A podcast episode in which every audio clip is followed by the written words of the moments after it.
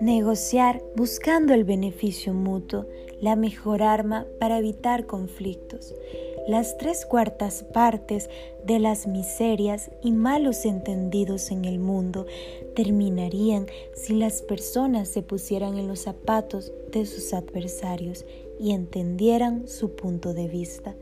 Y es que ¿cómo vamos a negociar con éxito siempre buscando nuestro beneficio?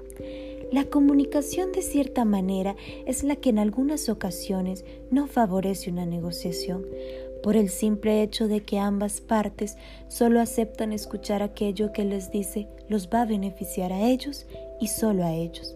Esto se ha visto en un sinfín de casos, inclusive se puede mencionar el más reciente y polémico caso que ha impactado la economía no solo propia, sino la de todo el mundo, y es la guerra comercial de Estados Unidos y China. Para que una negociación funcione, y más aún de índole internacional, debe estar dotada de estrategias y éstas deben estar acompañadas de claridad sobre los objetivos. Si existe claridad sobre lo que se quiere, no se cae un conflicto. Al contrario, las cosas fluyen de una manera extraordinaria. No obstante, para abarcar más a fondo el tema de cómo establecer una buena negociación, se pueden también abarcar otros puntos de suma importancia. Y es que según Orse, los expertos en la materia afirman que negociar tiene algo de arte y de ciencia, de habilidad y análisis, de inspiración y de argumentación, y uno de los factores más importantes es escoger el momento y el lugar oportuno para plantear nuestros términos y propuestas. Esto nos lleva a identificar que para negociar con éxito se necesita de mucha preparación e inclusive capacidades que van más allá de decir lo que se quiere. No todos los seres humanos, por extraño que parezca, poseen el arte de negociar, y es que para hacerlo se necesita más que los conocimientos adquiridos en la universidad. Se necesita poseer características que van más allá de lo que dice un libro. Entre esas características está la inteligencia emocional, esa que permite al negociador mantener la calma y hablar a través del razonamiento, convirtiendo lo que transmite en un sinfín de conocimientos que solo alguien con esa cualidad puede transmitir. No obstante, para poseer esa inteligencia también se necesita de una buena comunicación. Si se debe recalcar cómo el arte de negociar se ve reflejado en los beneficios de una nación o varias, se puede mencionar a la Unión Europea. Este bloque, gracias a las múltiples características que posee, es uno de los más exitosos conocido y ha servido de ejemplo para muchos otros bloques, como lo menciona Aristegui. Los países miembros de la Unión Europea han logrado una reciente integración política y trabajan conjunta y cotidianamente en múltiples ámbitos como ambiental, energético, de ciencia y tecnología, de seguridad y defensa, entre otros. Ello gracias a dos palabras en la Unión Europea, consenso y acervo. Siempre es de gran relevancia mencionar quienes gracias a sus decisiones le dieron un giro al futuro y cómo reconocer qué los hizo llegar hasta ahí. Es indispensable para crear criterios sobre qué es lo más certero y qué al contrario se debe desechar, porque simplemente no forma parte de las características que definen a un buen negociador y más aún que definen el futuro de un país y su estabilidad económica y comercial. Se puede llegar a concluir que el arte de negociar para evitar conflictos es el bien común. En definitiva, sí. Es por ello que se debe trabajar siempre en buscar aquello que genere bienestar entre las partes, donde cada una sienta que está ganando. Si existe esa certeza, la necesidad de crear un conflicto no estaría presente. Es por ello que el éxito debe verse de forma colectiva.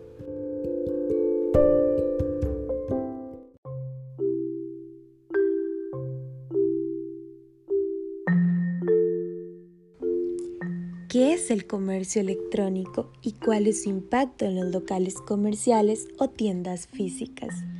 A través de los años hemos visto cómo el comercio ha revolucionado, comenzando por el trueque y terminando en la venta de artículos por Internet, con la facilidad de que lleguen hasta la puerta de su casa. No obstante, es el comercio electrónico un beneficio para unos y un castigo para otros.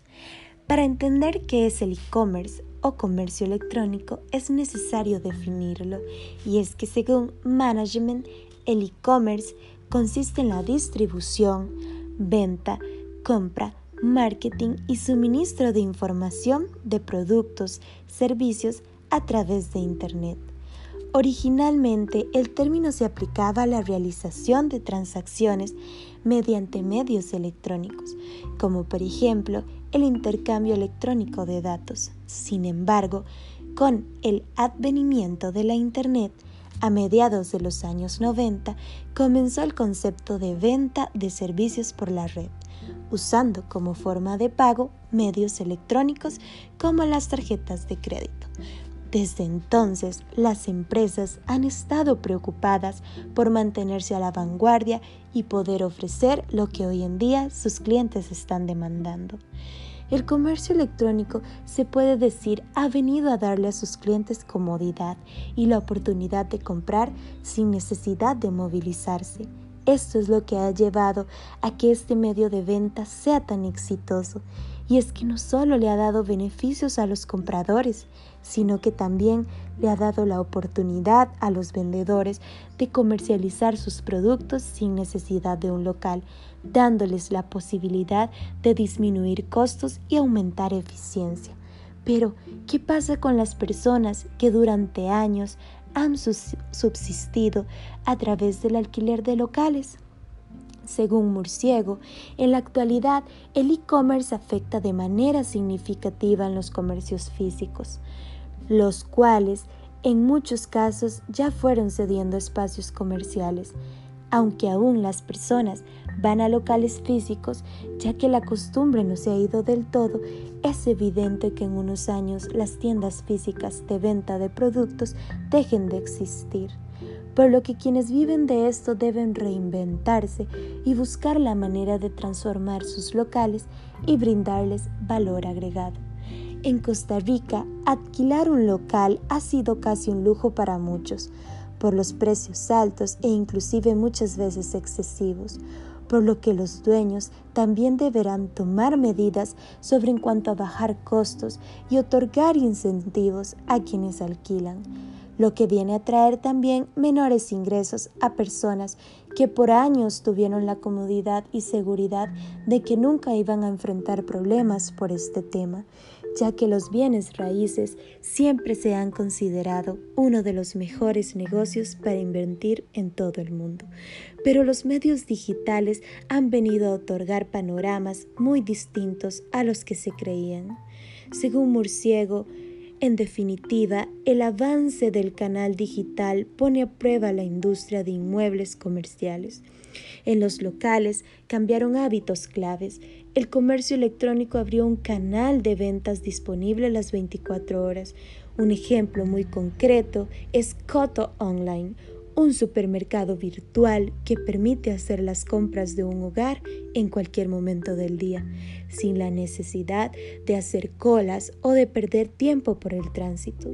Se puede concluir que el comercio electrónico ha representado un impacto y a la vez un desafío para los dueños de locales comerciales, en definitiva, sí, por lo que se deben tomar medidas en cuanto a cómo transformar sus tiendas en necesidades para las personas y pensar si se debe dar un giro y darle otro uso a esos locales o arriesgarse a qué pasará en el futuro próximo.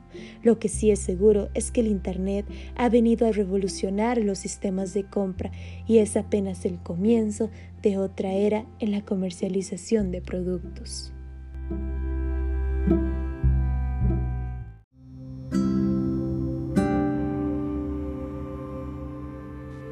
La educación financiera, el arma más poderosa para desarrollar conciencia sobre el endeudamiento. La conciencia se puede entender desde varias perspectivas, como por ejemplo la podemos entender desde la perspectiva de nuestros actos, sobre lo que hacemos a diario y qué repercusiones trae eso a nuestras vidas. No obstante, somos conscientes de lo que hacemos al momento de hacerlo o solo cuando trae repercusiones a nuestra vida. Por otro lado, ¿qué tanto influye lo que nos enseñan desde pequeños en la conciencia de las decisiones que tomamos? En Costa Rica y otras partes del mundo hay un evidente problema de educación financiera que ciega sí, ciega, porque simplemente creemos necesitar de algo que no es indispensable o no me va a traer beneficios a largo plazo, y aún así decido que debo tenerlo, aunque eso represente una deuda que no sé si pueda pagar. Pero existen otros factores que pueden influir a endeudarse, como lo menciona Lanzagorta los patrones de conducta, la gente muy desordenada, suele ser mucho más propensa a tener deudas que aquella que es metódica porque por naturaleza tienden a hacer planes y presupuestos que les llevan a tener un control más cercano de sus propios recursos. Por otro lado, ¿qué tanto puede influir la cultura de un país y su sistema con la conciencia sobre el endeudamiento? Según García, Dinamarca, Noruega y Suecia destacan como los países donde más población sabe responder a cuestiones sobre tipos de interés, inflación o capitalización. Las tasas de alfabetización financiera varían ampliamente entre la Unión Europea. En promedio, el 52% de los adultos tienen una cultura financiera y la comprensión de los conceptos financieros es la más alta en el norte de Europa. Entonces, podemos evidenciar que nuestras conductas, la educación y lo que nos transmiten desde pequeños influyen en nuestro razonamiento de cuándo debo endeudarme y cuándo no. Es necesario hacer estos cuestionamientos para entender qué tan importante es este tema y cómo nos encamina de cierta manera al futuro. No obstante, al día de hoy, los jóvenes se puede decir tienen más conciencia sobre lo que significa una deuda como lo menciona BBVA. Son muchas las diferencias que existen entre los millennials y las generaciones anteriores, pero una de las más notorias es su percepción acerca del dinero en particular y del sector bancario en general. Mientras que la prioridad de otras generaciones es tener un coche y una vivienda, para el 86% de los millennials su principal objetivo es vivir sin deudas. Es clara la necesidad de implementar más y mejores planes de educación financiera, ya que esto también representa el futuro de las personas que habitan en un país. En Costa Rica, sobre todo, es necesario que se cambie la perspectiva que se tiene sobre el endeudamiento y cómo, con mejores prácticas, se puede llegar a tener un país financieramente más estable y con mayores oportunidades. No obstante, esto también debe representar la participación de los gobiernos en regular de una mejor manera las entidades bancarias sobre las políticas crediticias, ya que muchos otorgan préstamos a personas ya endeudadas, lo que crea círculos de endeudamiento impagables. Ahora bien, se puede llegar a concluir que la educación financiera es el arma más poderosa para concientizar a las personas sobre el endeudamiento. Sí, es el camino más viable para que la población de un país comprenda lo que representa una deuda y cómo ésta puede ser una carga financiera insostenible. No obstante, esto debe ser implementado desde las escuelas, para que los niños crezcan con una mentalidad de responsabilidad sobre su estilo de vida y las decisiones que tomen en el futuro respecto a sus finanzas.